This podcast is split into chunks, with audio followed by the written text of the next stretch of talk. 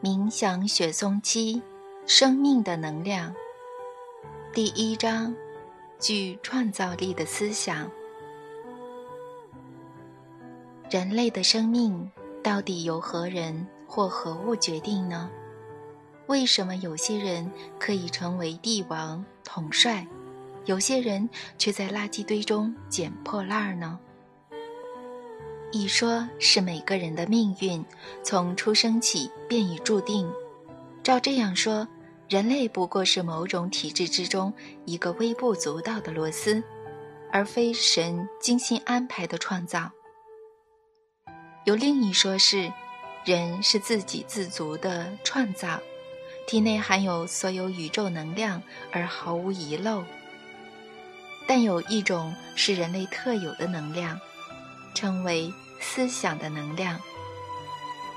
如果人类明白自己拥有什么，并能学习如何充分运用，就能成为全宇宙的主宰。以上两种互斥的定义，究竟何者为真？为了深入了解，以下引述一则几乎快变成笑话的古老寓言。有一个对生命无望的人，跑到近郊的树林，高举双手，紧握拳头，对神大喊：“我活不下去了！你的世俗社会充满不公不义和各种乱象。有些人在城市里开着名贵的汽车，去餐厅吃饭；有些人却在垃圾堆中捡破烂儿。就以我为例，我甚至没钱买双新鞋。如果你神……”公平待人。如果你真的存在，那就让我中乐透头奖吧。此时，天上的云朵散开，露出一道和煦的光线，轻柔地照着那位大喊的人。天上传来平静的声音：“我亲爱的儿子，请你冷静，我已经准备好要完成你的要求。”那个人非常开心。笑容满面地走在路上，开心地看着商店的橱窗，想象要用乐透奖金买哪些商品。一年过去了，他没赢到任何钱，所以觉得神在骗他。失望透顶的他走进树林，站在上次神对他承诺的地方，大喊：“神啊，你没有履行承诺，你骗我！”我等了一整年，想着要用赢来的奖金买哪些东西，可是，一年过去了，我什么钱都没赢到。哦，我的儿子，天上传来难过的声音：“你想要靠乐透赚到很多钱，那为什么你一整年没买过半张彩券呢？”很多人听过这则简短的寓言。或者说笑话，都会嘲笑那个不幸的主角。为什么他不知道，想要实现梦想中乐透，至少得先买一张乐透彩券呢？这个人连最理所当然的一步都没去做。预言本身或内容是否真实，在此并非重点。重要的是我们对寓言内容的看法。大家会笑那个脑袋不灵光的人，无非代表他们直觉相信或者下意识认为，自己的未来不只是由某个崇高的力量或神的旨意决定，也能操之在己。现在就请各位试着分析自己的人生。您是否做到实现梦想所需的一切条件呢？我敢大胆且非无凭无据的推断，只要希望梦想成真的人跨出第一步并持之以恒，就算听起来再不切实际或天方夜谭，梦想一定都会实现。这样的推断能用众多实例佐证，以下便举一例。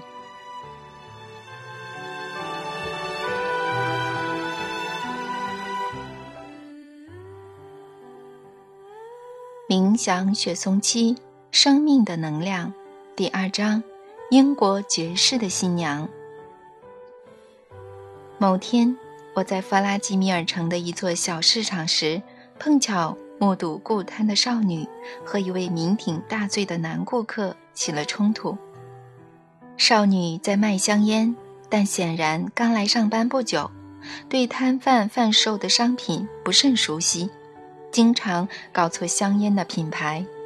所以服务动作很慢，摊贩前方排起队来，共有三个人。最后方醉醺醺的男子开始对少女咆哮：“不能再快一点吗？笨手笨脚的！”少女的脸颊立刻红了起来。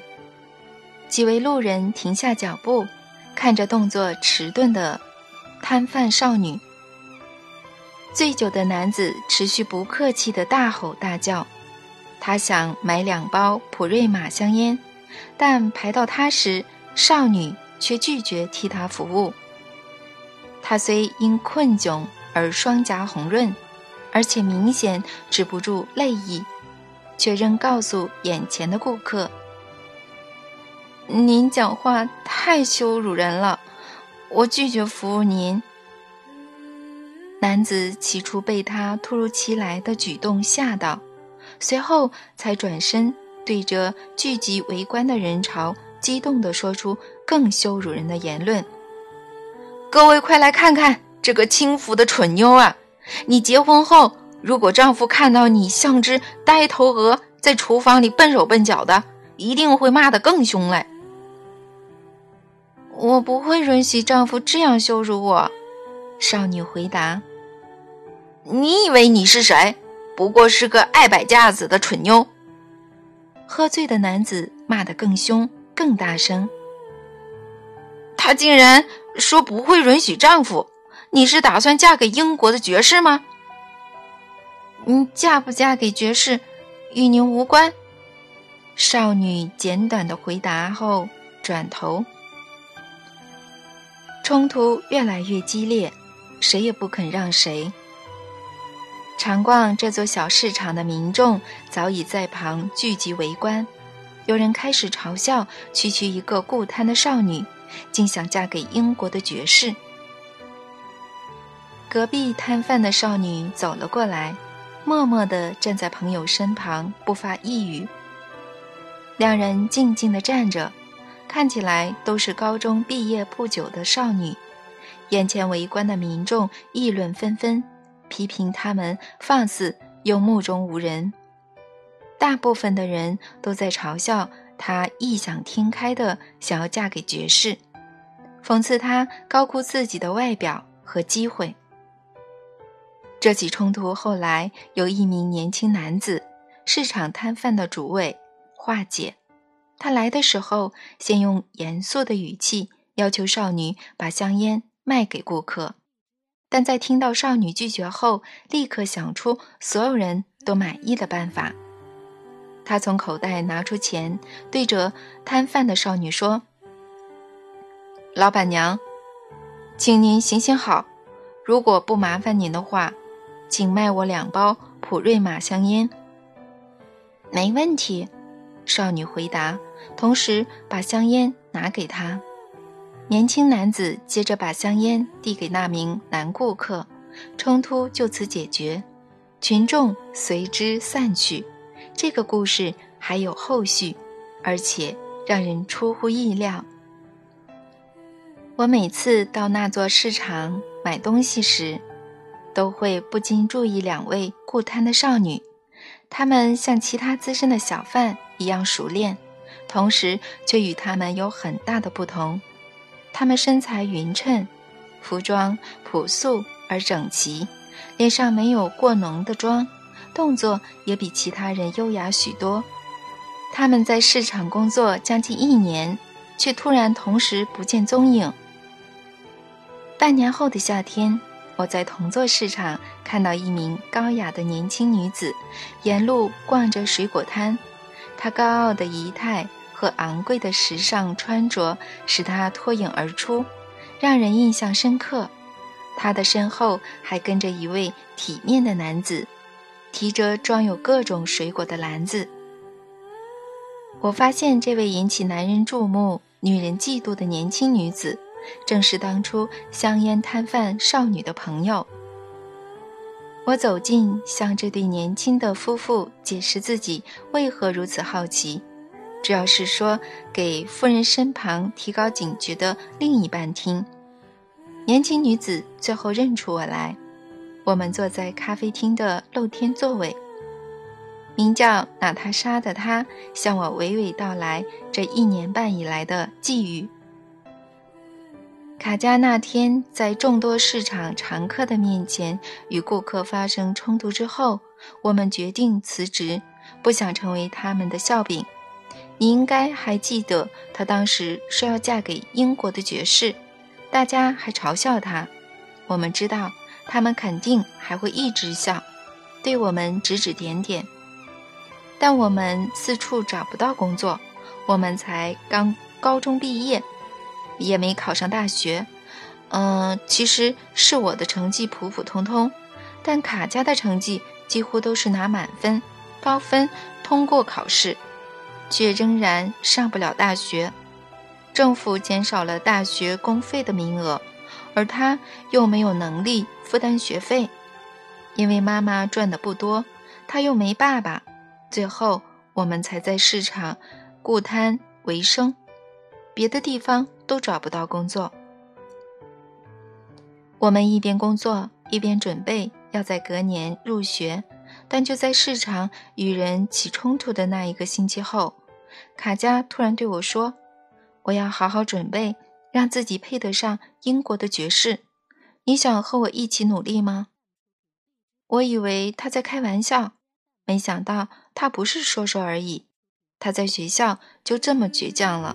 他去图书馆找到专为贵族子女设计的课表，改成符合现代的版本。我们开始疯狂地按照卡加的课表练习。我们学跳舞、体操、读英国历史、英文，模仿高雅的言行举止。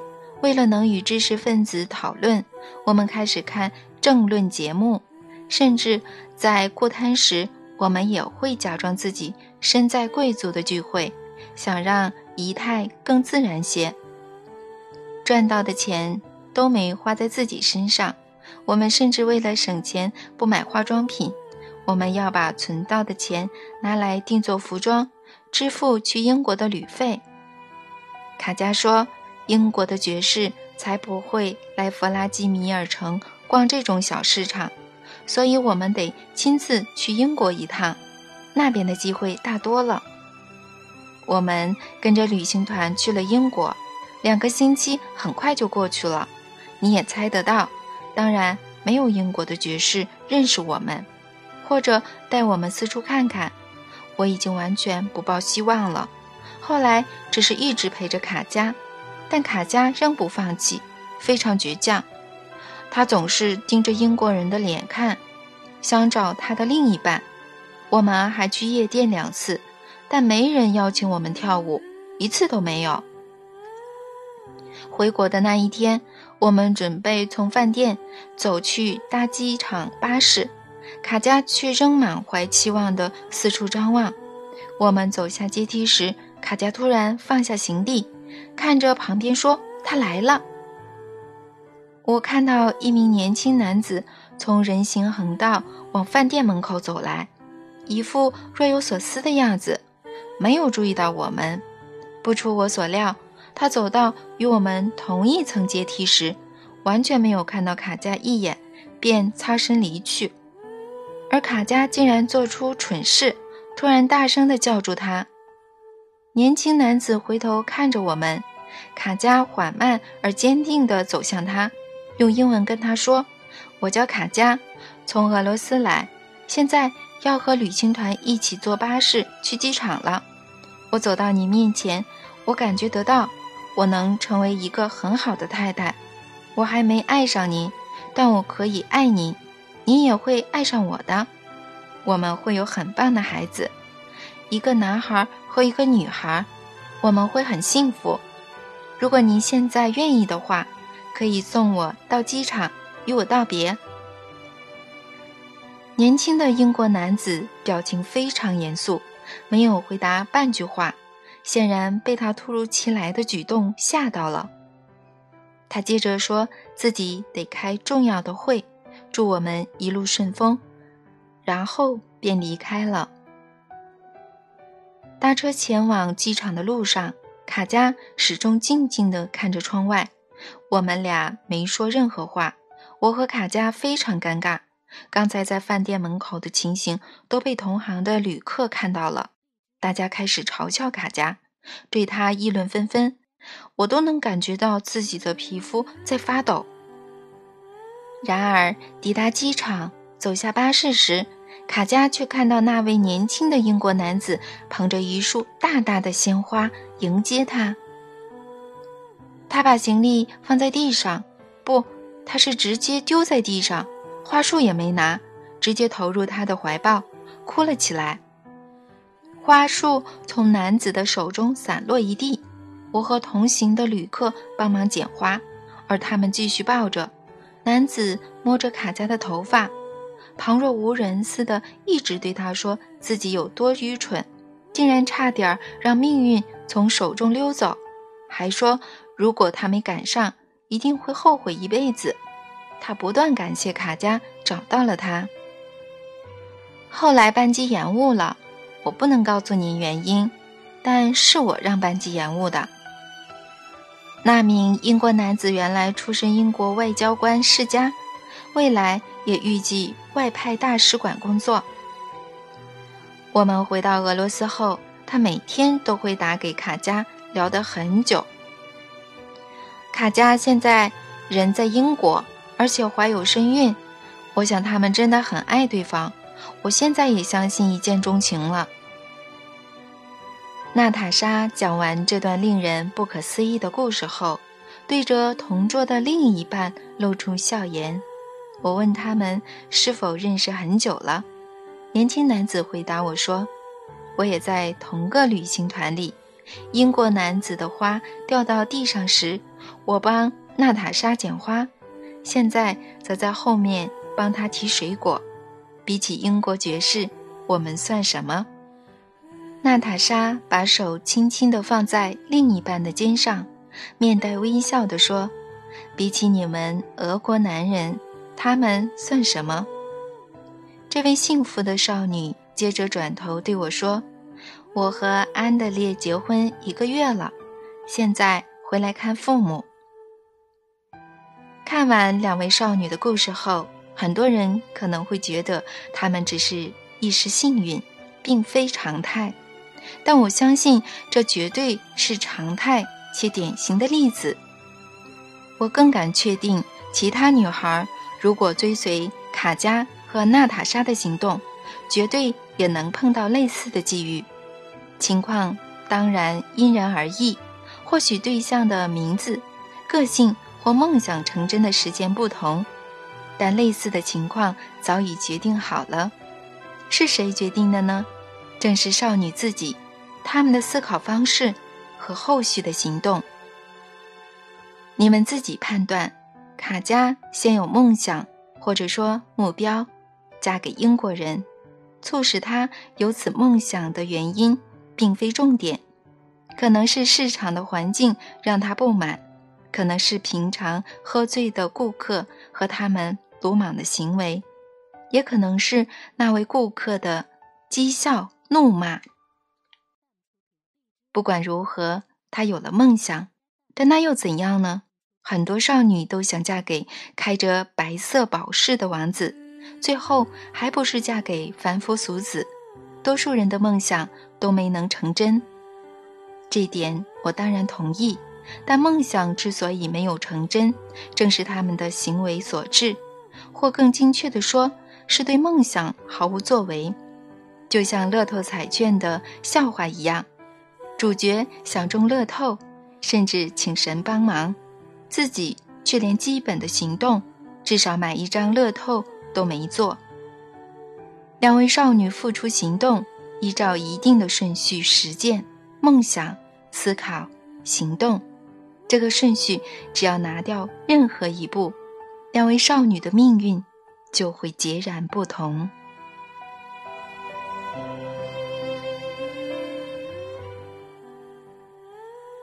冥想雪松七：生命的能量，第三章：命运操之在己。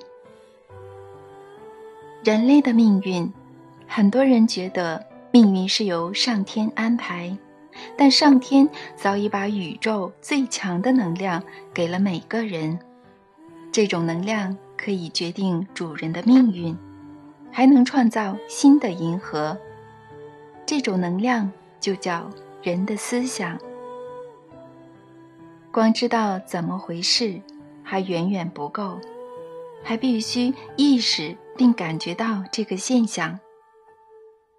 我们对此有多大的意识、感觉和了解，有关宇宙机制的奥秘和奇迹。精确地说，自然现象能在我们眼前开展的程度。唯有意识并接受思想的能量，才能让自己和爱人的生命更幸福。幸福才是人在世上应有的生活。因此，我们必须承认以下毋庸置疑的结论：第一，人类是会思考的生命体；第二，思想能量的力量在宇宙中无可匹敌。我们看到的万物。包括我们，都是从思想的能量而来。这里可以列举无以计数的物体来证明。从原始的石锤到太空船，每种物体的出现都是先有思想。想象力在我们看不到的空间创造物体，在实体还未成型之前，虽然我们看不见，但并不表示物体不存在。它已在想象的空间被创造出来，这过程比后来化为实体更为重要。太空船先从一个或多个人的思想而来，我们虽然还看不到、摸不到，但它已经存在。现在一个我们看不见的次元，接着化为实体，出现肉眼看得见的外形。建造太空船的过程中，哪一个环节比较重要呢？发明者和设计师的思想，还是按照蓝图细节施工的工人呢？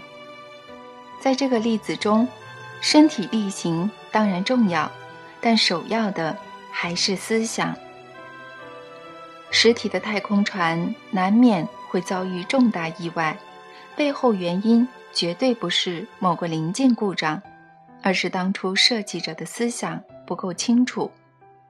简单来讲，就是思虑不周。思想可以预见任何意外，没有什么情况是思考时无法预见的。然而，各种意外和乱象仍在发生。为什么呢？这是因为急于将思想化为实体，没有思考透彻。由此可知，只要独立思考一下，大家应该都能接受一个毫无争议的结论：地球上任何时间创造出来的物体，都是思想化为实体的结果。我们现在必须意识到，一生的所有际遇，包括生命本身，都是先在思想中形成。我们看得到的生物世界，包括人类自己。最初都是由神的思想创造而成。人和神一样，都能用思想创造新的物体，以及自己的生命际遇。如果思想能力不全，或者受到某个原因影响，而无法自由地发挥思想原本的能量和速度，生命就会受到他人的思想左右，可能是亲人、朋友。或整个社会，但在这种情况下，生命际遇仍是先由人的思想而来。如果扼杀或封闭自己的思想，臣服于他人的思想意志，罪魁祸首就是自己，成败已经交由他人决定。我刚才说的能用无数个生活的实例证明，想想看。人在成为知名艺术家前会做什么呢？想当然尔，先有梦想，接着构思达成梦想的计划，最后采取行动，像是业余创作，参加正规课程，或者进剧场、电影工作室或音乐厅工作。有些反对的人可能会说，人人梦想成为首屈一指的艺术家，但只有少数人成功。其他人被迫在其他与艺术无关的领域工作，所以除了梦想，还要有才华。没错，但才华也是由思想的力量而来。那么，体力和天赋呢？当然也很重要，但思想不会笨到让没脚的人去上芭蕾舞学校。读者可能会想，这怎么可能？如果所有事情，甚至职业和幸福的生活，都是由自己的思想决定，那么所有人都能拥有名声和财富，不会有人过着惨淡的生活，在垃圾堆中翻找食物了。接着就来谈谈“垃圾堆”的字面意义。冥想雪松期，生命的能量，第四章。垃圾堆中的思想。我的做法如下：刻意蓄须，弄乱头发，向认识的油漆工借一件旧工作服来穿，然后拿着塑料袋和棍子走到某座垃圾场。我用棍子翻找垃圾，找到几瓶空瓶子，放进袋子，接着往隔壁大楼的垃圾场走去。我的做法奏效了。在第二座垃圾场翻找十分钟后，最多不超过十五分钟，我就差点被一名手持铁棒的男子攻击。不要碰不属于你的东西，他以一种不容回脚的语气说。所以这里是你的地盘？我冷静地询问。退后几步，同时把装着瓶子的袋子给他。不然是谁的？他的语气不再那么凶狠，拿走我的袋子，开始翻找里面的垃圾，完全不看我一眼。那你可以带我去没有人的垃圾场吗？我问完后又说：“我会帮你带喝的。”那要纯的。垃圾场的地下主人转头看我。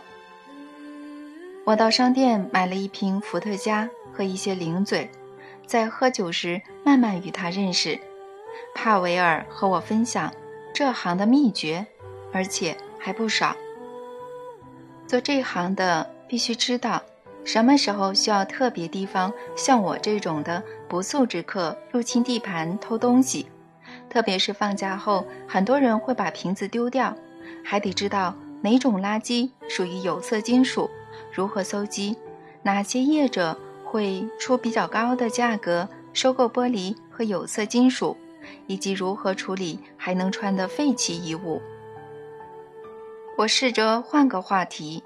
帕维尔虽然能对政治和政府侃侃而谈，但聊天的热忱明显少了许多。他的脑中只想着一件事，就是他的垃圾桶。最后，为了再确认一次，我提议了一件事情。我跟你说，帕维尔，附近有个男的在盖房子，他冬天时要聘一位警卫，而且如果还要帮他盖房子，他也愿意多付你工资。嗯，他会提供食物，司机每个星期都会带马铃薯、洋葱和米来。你是个不错的人选，他一定会雇佣你的。如果你愿意，我们可以去找他谈谈。几杯黄汤下肚后，我们不出所料地变成朋友，但他的心情突然大变，让我感到十分讶异。帕维尔起初认真地思考了半分钟，接着以不友善的眼神静静地盯着我半分钟，最后才说：“你是觉得我喝酒后就神志不清吗？你还真是阴险，叫我去当警卫，你就能把我的垃圾桶占为己有吗？”他竟然没有问起警卫的薪水，住在什么地方，还有如果想赚外快，实际得做哪些工作。他满脑子只想着垃圾桶，想尽办法保护垃圾桶，不让别人夺走。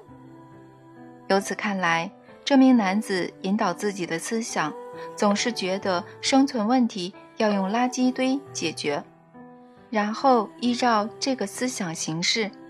还有很多例子可以证明这个毋庸置疑的事实：所有物体、生命际遇和社会现象的出现，都是先有思想的能量。人类可以透过自己的思想影响他人。这点可由古老的故事和寓言证明。阿纳斯塔夏的祖父就曾说过人类思想的能量。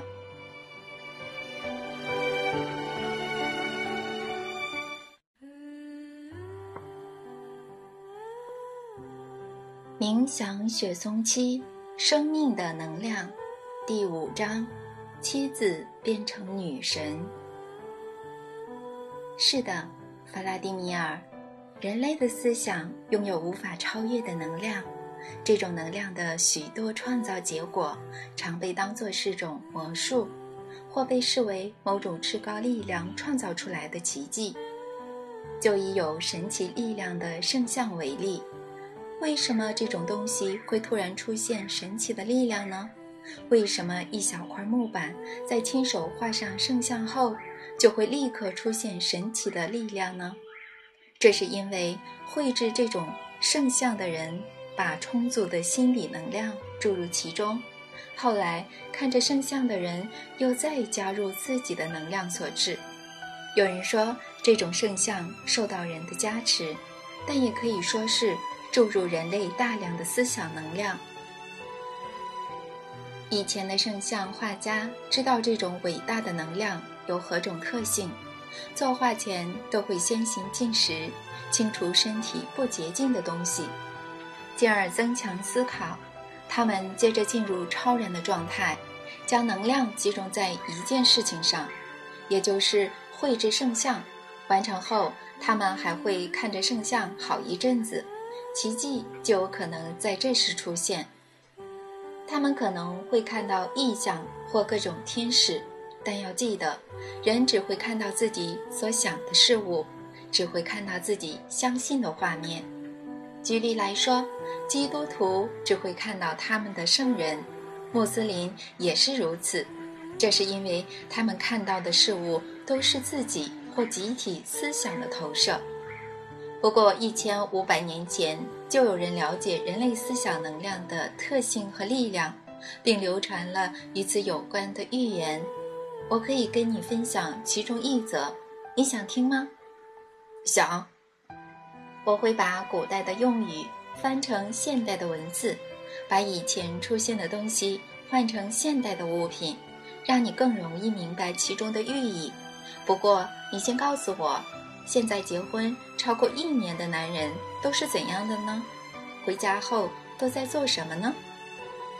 嗯，如果不喝酒的话，现在很多男人都是坐在电视前，读报纸或看电视。嗯，如果妻子要求，还会去倒个垃圾。那女人呢？女人一定都在厨房准备晚餐，饭后再洗碗。明白了，这样我比较好把古代的寓言换成现代的场景。从前有一对平凡的夫妇。妻子名为艾莲娜，丈夫叫做伊凡。丈夫每次下班回家后，都会坐在躺椅上看电视、读报纸。他的妻子艾莲娜则准备晚餐。她把晚餐拿给丈夫时，都会抱怨他从不做家事，钱又赚得少。伊凡受够了妻子的抱怨，但未鲁莽的回应，只是在心里想。他自己才是没用的懒鬼，还敢对我颐指气使。他结婚前跟现在根本判若两人，当初美丽又温柔。某一次，妻子唠唠叨叨地叫伊凡倒垃圾，他百般不愿地离开电视，走到庭院，回来时停在门前，心里对着神说：“神啊，神啊，看看我活得真惨。”难道我的余生都要跟这个又丑又唠叨的老婆度过吗？这根本不是生活。简直就是折磨啦！伊凡忽然听到神小声对他说：“我的儿子啊，我可以替你减轻痛苦，我会让你的妻子变成美丽的女神。但如果邻居看到你的命运在一夕之间改变，肯定会吓一大跳。不如我们这样做吧，我慢慢改变你的妻子，在她的体内注入女神的气息，美化她的外表。但你要记得。”如果想与女神生活，你也要让自己的生命配得上女神才行啊！神啊，谢谢你！只要是男人都会愿意为了女神改变的。你只要告诉我，嗯，你什么时候会开始改变我的妻子呢？我现在就会稍微改变她，每分每秒都让她变得更好。伊凡走进屋里。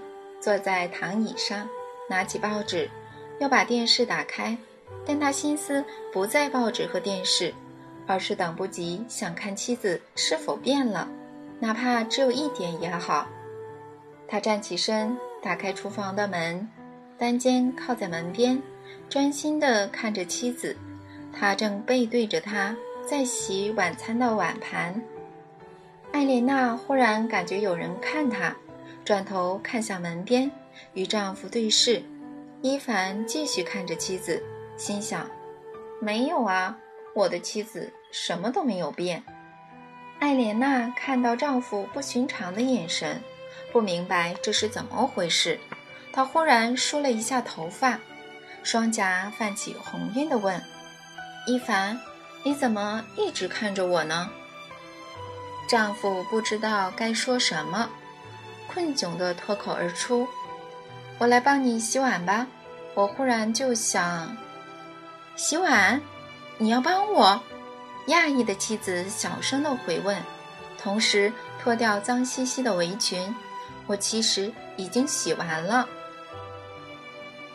天啊，她在我眼前改变了。伊凡心想，她突然变美了。他帮忙擦起碗盘。隔天下班后。伊凡迫不及待地冲回家，等不及看到唠叨的妻子慢慢变成女神。她变得很像女神了吗？可是我什么都没变。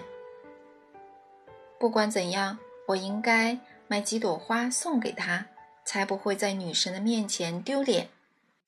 伊凡一打开家门，立刻被迷得不知所措。艾莲娜穿着晚宴服站在门后。而且正是他去年买给他的那件，头发梳得整齐，绑上发带。他惊慌失措而尴尬地拿出花束，眼睛却离不开艾莲娜。他接过花束，惊呼了一声，眼神垂下，双颊红了起来。哇，女神的睫毛真是漂亮，看起来如此娇柔，内在和外在都出众。接着，换一凡惊呼一声，他看到餐桌摆着餐具、两根点燃的蜡烛、两个高脚杯，以及香气直映天上的菜肴。他坐在桌前，艾莲娜在他对面坐下，却突然跳起身说：“对不起，我忘记帮你开电视了，但我把今天的报纸拿来了。别管电视。”报纸我也不想读了，每次都报一样的东西。伊凡诚恳地回答：“我比较想知道，明天星期六你想怎么过？”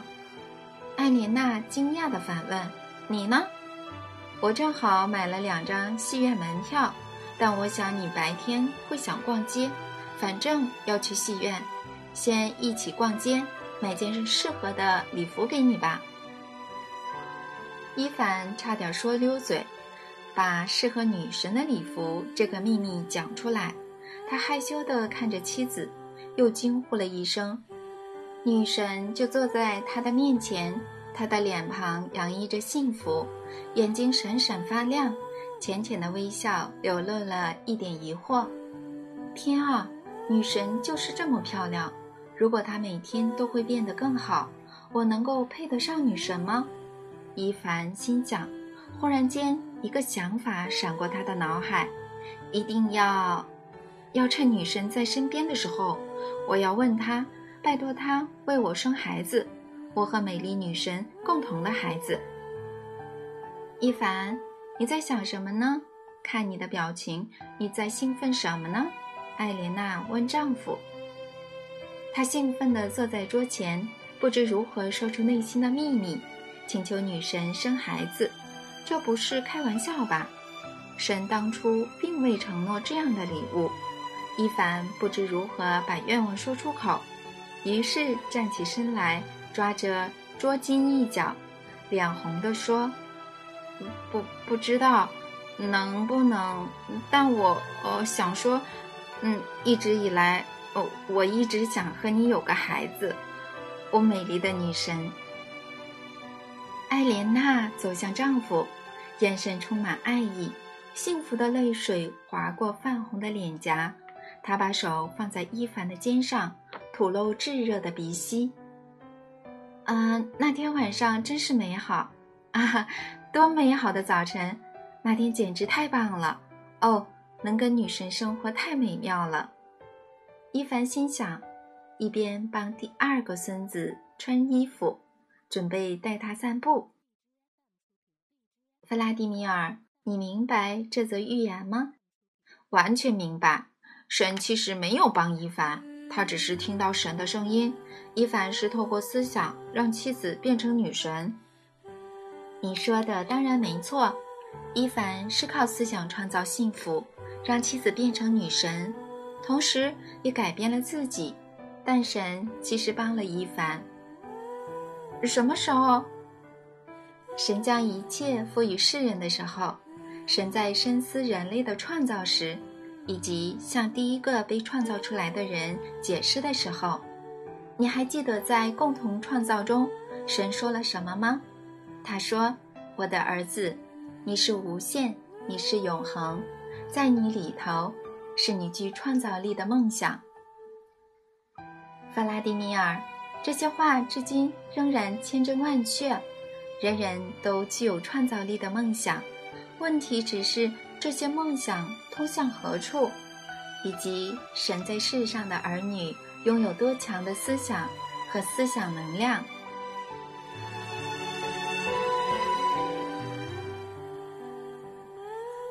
冥想雪松期生命的能量第六章。你们的思想目前位于何处呢？我就不再举例让读者伤脑筋了。大家都可以自己在生活中找出例子，证明有些情况是自己的想法造成，有些则是别人的想法所致。为了清楚回答这个问题，我们先来谈谈最显而易见的：一切现有思想。我先前说过。一旦意识到这一点，并且亲身感受到了，宇宙的很多秘密便会在你的面前展开。首先要有清晰的创造想象。神当初透过梦想、思想的能量，创造我们生活的世界，创造人类，并给他们完全的行动自由。他赋予每个人最强的能量，让人能够创造类似的世界。甚至比地球更完美的世界，想要创造新的世界或者完善现存的世界，人类必须追上神圣的思考速度。然而，观察一下现代人创造的世界，就会清楚看到那一点也不完美。遑论对生存造成的巨大威胁了。由此可知，人的意识显然正在退化，或更精确地说。思想的速度不如以往。人类最初的思考速度与神圣的速度一样，这是一定的，因为造物者神就和任何父母一样，不可能会让孩子比自己不完美。究竟是哪种力量可以影响人类的意识，让它倒退呢？如果有人拥有这种力量，想必可以超越人和神的思想能量。但地球内外都没有这样的存在个体。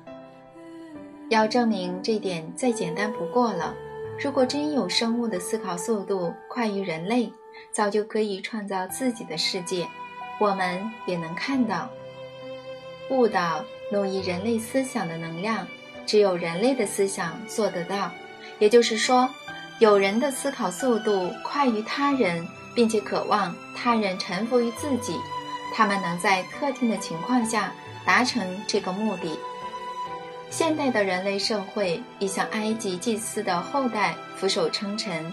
这些祭司保存意象科学的知识，透过特殊的练习维持快速思考的能力，速度远远大过世上大多数人。而且这种现象有很多情况可以证明。有人能独自对抗这些祭司。我说的当然是西伯利亚的泰加林隐士。阿纳斯塔夏，值得注意的是，他未靠一兵一卒或任何先进的科技，仅凭自己的思想力量，便做到许多实质的成果。迈入新千禧年之际，人类开始走入美丽又神圣的文明。对我而言，这是一个不争的事实。我想与读者分享一个令人喜悦的消息。我辗转得知，若干独立运作的学术团体不约而同地根据阿纳斯塔夏创造的意象拟出了国家发展计划，其中不仅包括拥有学位的专家，还有许多大学生。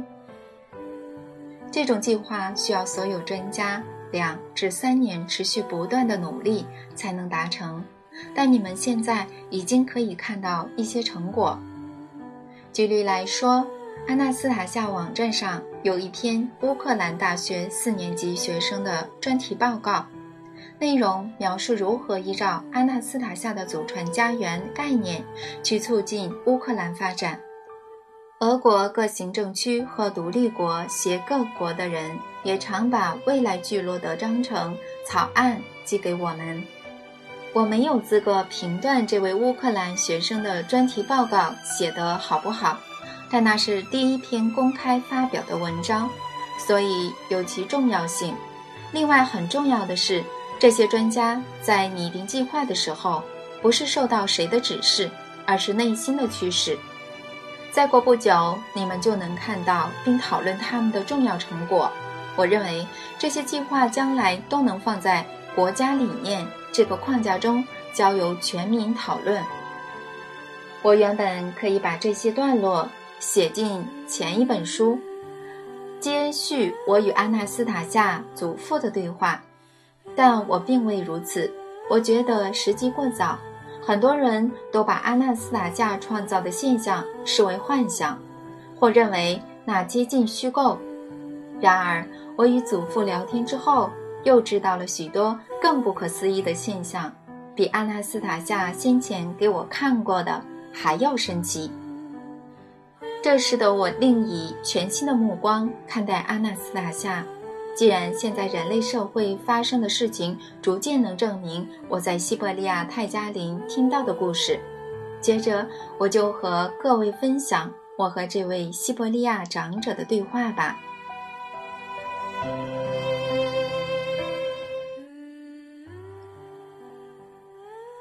冥讲雪松期，生命的能量。第七章，我与阿纳斯塔夏祖父的对话。对话发生在曾祖父离世的隔天。一般来说，至亲离世时，亲人都会表达哀悼之意。阿纳斯塔夏的祖父在父亲临终前一直陪在他的身边，如今变得孤身一人。我决定找他聊天，照例想要分担他的丧父之痛。我大概知道他会在哪里，于是走到邻近的林边空地找他。阿纳斯塔夏的祖父站在空地边缘一动也不动，观察并聆听新鸭在树上啼叫。他穿着荨麻纤维织成的长衫，系上不知什么做成的腰带，打着赤脚。我知道泰加尼的居民不会打断彼此的思考。也渐渐明白，这种沟通文化有很高的层次，代表着对他人想法的尊重。过了一会儿，阿纳斯塔夏的祖父转身朝我走来。他走近时，脸上没有悲伤的表情，反而一如既往的慈祥。你好。”他向我伸出手来，我们互打招呼。聊天的过程中，他都用现在常用的词汇，甚至经常冒出俗语，有时还开开玩笑或调侃我，但绝不逾矩。他让我觉得自己在和亲人聊天，是我可以轻松谈论任何话题的对象，甚至通常女人不在时才能聊的男性话题也行。阿纳斯塔夏的许多能力显然遗传自父母和祖先，当然包括亲手将他拉拔长大的祖父。这位灰发苍苍的老翁虽然年过百岁，头脑依然灵光，保持年轻活力。他究竟拥有哪些生命知识和能力呢？他和我讲话都用非常简单的词汇。但我曾听过他和他父亲的对话，大半的词汇我都没听过，这就表示他和别人讲话时会出于尊重的使用对方能懂的词汇和方式讲话。嗯，那边如何？我讲的是你那边的文明社会，有人开始苏醒了吗？祖父语带玩笑地问。还不错，我回答。安纳斯塔夏的构想引起许多专家的注意，许多团体开始依照他的提议规划国家发展。这不只是在俄罗斯，其他国家也开始努力了。但还不知道他所说的所有美好景象何时会在我们国家或其他国家成真。全都成真了，弗拉迪米尔。主要的已经完成。您说的主要的是什么意思？阿纳斯塔夏想出了国家未来的意向，并以他一贯的细心执行，一分一毫都不马虎，要把想法化为未来的现实。你和许多人将能见证美好的未来成真。他的思想能量强大的不可思议，空间中没有力量可以匹敌。他的思想能量完美又具体，但最重要的是。别人的思想让他累积更多的力量。现在的他并非孤军奋战。你刚说的各国有很多专家正在规划国家发展，企业家开始建造他所想的家园，许多男女老少接受他的想法。这些人接触了他的想法后，也展现出自己的思想。这些人的思想如果合而为一，可以让空间充满前所未有的力量，使得美好的未来成真。这个未来已经部分成真了。但如果有人刻意干扰，不让这个未来成真呢？